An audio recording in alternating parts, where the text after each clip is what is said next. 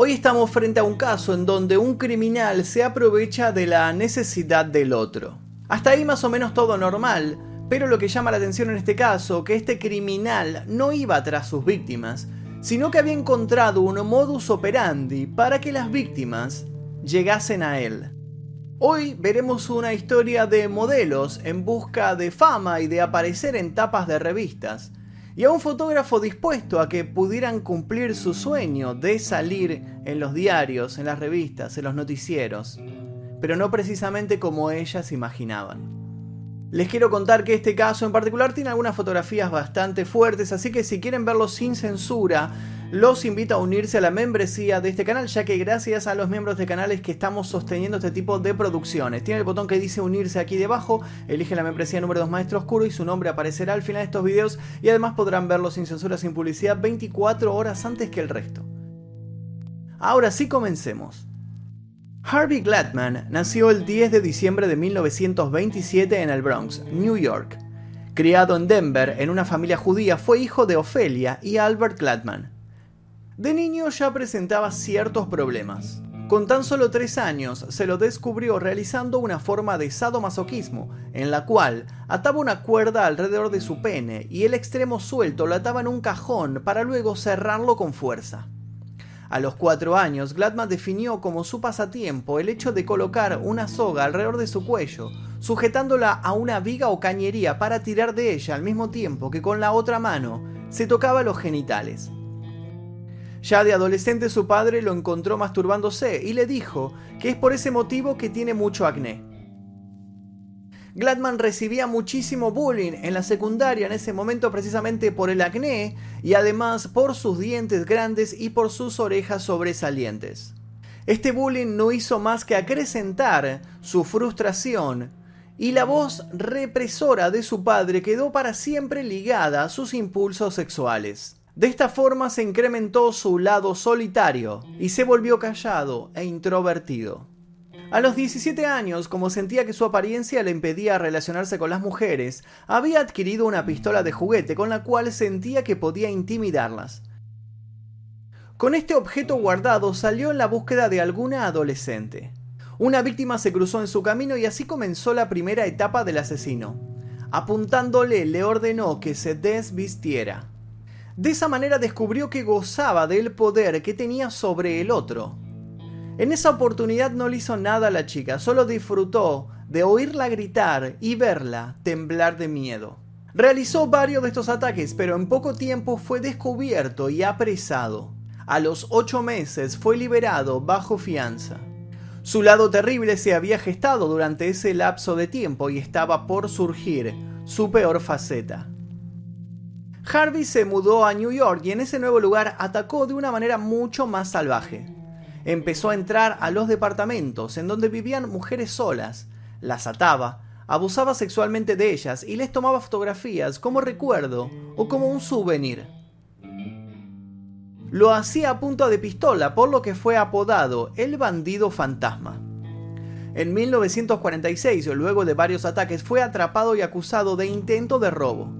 Fue internado en el New York State Reception Center en Almira y luego en Sing Sing Correctional Facility, donde los psiquiatras de la cárcel lo diagnosticaron como un psicópata. No obstante, salió en libertad condicional por ser prisionero modelo y tener buen comportamiento en 1951. Regresó a Denver y vivió ahí hasta 1957. El correccional no había hecho mucho efecto en Harvey. Su nueva ocupación como buen miembro de la sociedad era la de reparador de televisores, pero paralelamente se dedicaba a contratar mujeres para fotografiarlas. Las ilusionaba con que iban a salir en las revistas con la promesa de una muy buena paga. Les pedía que hicieran poses en situación de esclavitud, las ataba y las amordazaba para retratarlas, en teoría, artísticamente. Las contactaba mediante avisos que publicaba en los diarios ofrecía un trabajo de modelos a jóvenes que recién empezaban en ese ambiente, jugando con su sed de fama. De esta manera comenzaron a llegar las primeras víctimas. Judy Ann Doll, de 19 años, fue la primera. Asistió a una entrevista con Harvey en un departamento que se encontraba alejado del centro de la ciudad. Una vez que estuvieron solos, él la ató y le pidió hacer un desnudo fotográfico. Cuando ella se negó, sacó un arma y la apuntó. Con el arma en la sien de la joven fue señalándole las poses que quería obtener. La violó en dos ocasiones bajo la promesa de que luego la dejaría en libertad. Una vez que Harvey dio por terminada la sesión de fotos y su posterior violación, la subió a un auto y la llevó hasta el desierto, en donde nuevamente Judy posó para más fotografías. En esta sesión ella llevaba cuerdas en los tobillos y en el cuello, pero Harvey tensó tanto la soga que Judy falleció. No tuvo más opción que enterrar el cadáver cerca de un árbol, pero se llevó un souvenir con él, sus zapatos, los cuales consideraba como todo un recuerdo. Harvey en su mente completamente enferma consideraba que estas mujeres, al acceder a desnudarse frente a él, estaban invitándolo a violarlas. Luego de consumar el acto, las asesinaba por miedo a que hablaran y lo delataran. Con la desaparición de Judy comenzaron las investigaciones, pero no pudieron encontrarlo. Harvey se hizo socio del Club de Corazones Solitarios, una original forma de conocer a nuevas mujeres. Bajo el nombre falso de George Williams, consiguió en marzo de 1958 su primera cita. Era nada más y nada menos que su futura víctima, Gillian Bridgeford, de 24 años. En esta oportunidad, Glatman violó a Girly dentro de su auto nuevamente a punta de pistola. Otra vez la maniató y amordazó para luego llevarla al desierto. En el lugar, luego de tirar una sábana al suelo, la obligó a posar para obtener nuevas fotografías.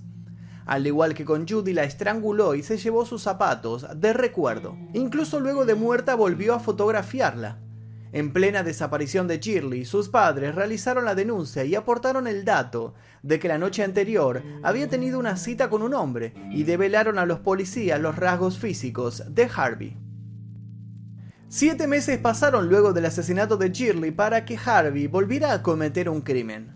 Ese periodo de latencia, de enfriamiento, no era gratuito. Volvió deseoso y con su ímpetu sexual acrecentado.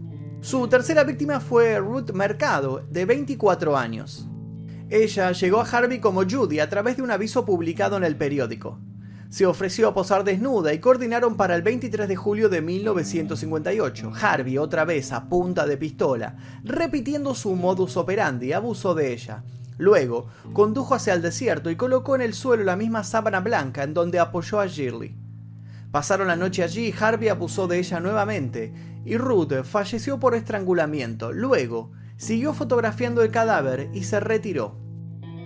Harvey regresó la mañana siguiente por los zapatos y la ropa interior. Su fetiche seguía desbocado y latente.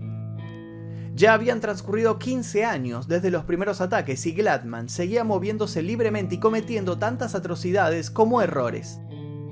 Su cuarta víctima logró escaparse de sus manos. Este descuido es el que terminaría privándolo de su libertad. Gladman llegó a Lorraine Vigil, su cuarta víctima, de una forma diferente. Estaba en el estudio de fotografía posando muy nerviosa. Gladman la ató, pero ella trató de resistirse. Sin perder mucho tiempo la subió a su coche. La joven intentó escaparse y en medio del forcejeo logró morderlo, pateó la puerta del coche, la abrió y finalmente huyó. Corrió y se encontró con dos policías cerca.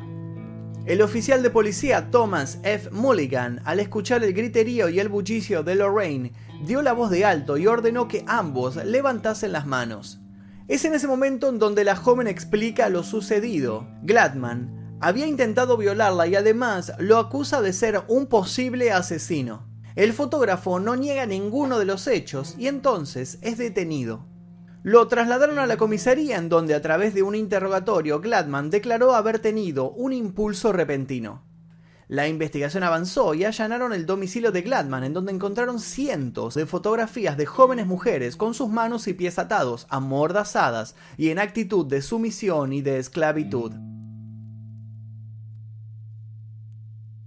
Las fotos fueron halladas dentro de una caja de metal numerosas imágenes de sus víctimas en diferentes posturas y en diferentes momentos, con vida y post-mortem, lo cual dejó en evidencia la naturaleza psicópata de Gladman.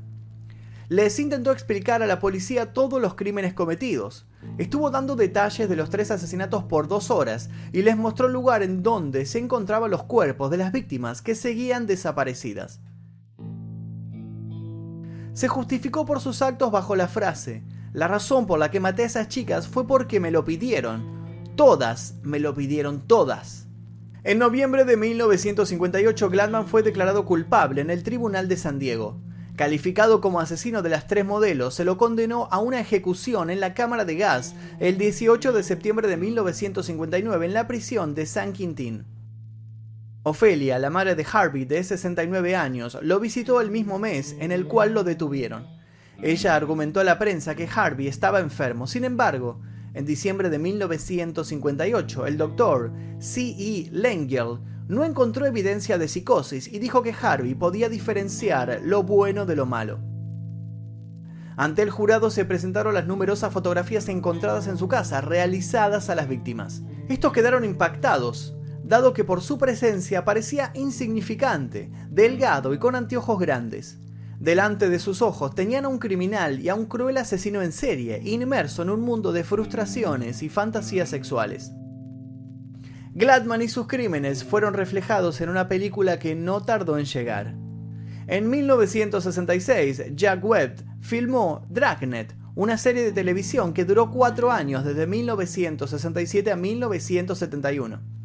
Esta ficción utilizó los diálogos basados en las declaraciones hechas por Gladman al personal policial. En esta serie aparecieron frases como, la razón por la cual maté a esas chicas fue porque me lo pidieron, todas me lo pidieron, todas. ¿Ellas te lo pidieron? pregunta un oficial. Claro, ellas dijeron que preferían estar muertas antes que estar conmigo. Más contemporánea aún, Mary Higgins Clark escribió una novela basándose en la historia de este asesino, la cual tituló Le gusta la música, le gusta bailar, publicada en el año 2000. Gladman dejó plasmadas en las fotografías de las jóvenes modelos sus expresiones más puras. El horror en sus miradas era una sensación que él buscaba provocar y más que nada, disfrutar. Pero sus deseos de control y sumisión nunca se vieron reflejados en las miradas de sus víctimas, ni en las miradas, ni tampoco en la vida real. Y hasta aquí la historia de Gladman, este fotógrafo pervertido que se dedicó a atrapar a sus víctimas mediante anuncios en los diarios. Por eso hay que tener muchísimo cuidado cuando se publican en las redes sociales. Hoy en día ya no se usa tanto los diarios, pero en las redes sociales, en Facebook más que nada hay grupos en donde a veces piden modelos para casting, para diferentes cuestiones. Tengan en mente esta historia, revisen quién está haciendo esas solicitudes y si no es una persona confiable, si no viene de un perfil que ustedes conozcan o que se pueda chequear que es una persona real, por favor no asistan o asistan eh, acompañados de alguien para poder asegurar que todo va a salir bien. Hasta aquí el video del día de hoy, espero que les haya interesado esta historia. Le quiero agradecer a los miembros del canal que aparecen aquí al costado, o aquí, no sé dónde aparecen al costado, porque gracias a ellos es que podemos traer este tipo de videos a YouTube que día a día se la pasa desmonetizándolos y ocultándolo, por supuesto, como siempre hace. Les pido por favor que si les interesó, eh, se suscriban si todavía no lo hicieron, activen notificaciones, dejen un comentario aquí debajo, cualquier cosa, cualquier cosa puede ser que comenten, todo me sirve, una letra, un número, todo sirve para sumar y para vencer al algoritmo de YouTube. Los invito a ver otros videos que aparecen aquí. Mi nombre es Magnum Mephisto. Nosotros nos veremos seguramente en el próximo video. Adiós.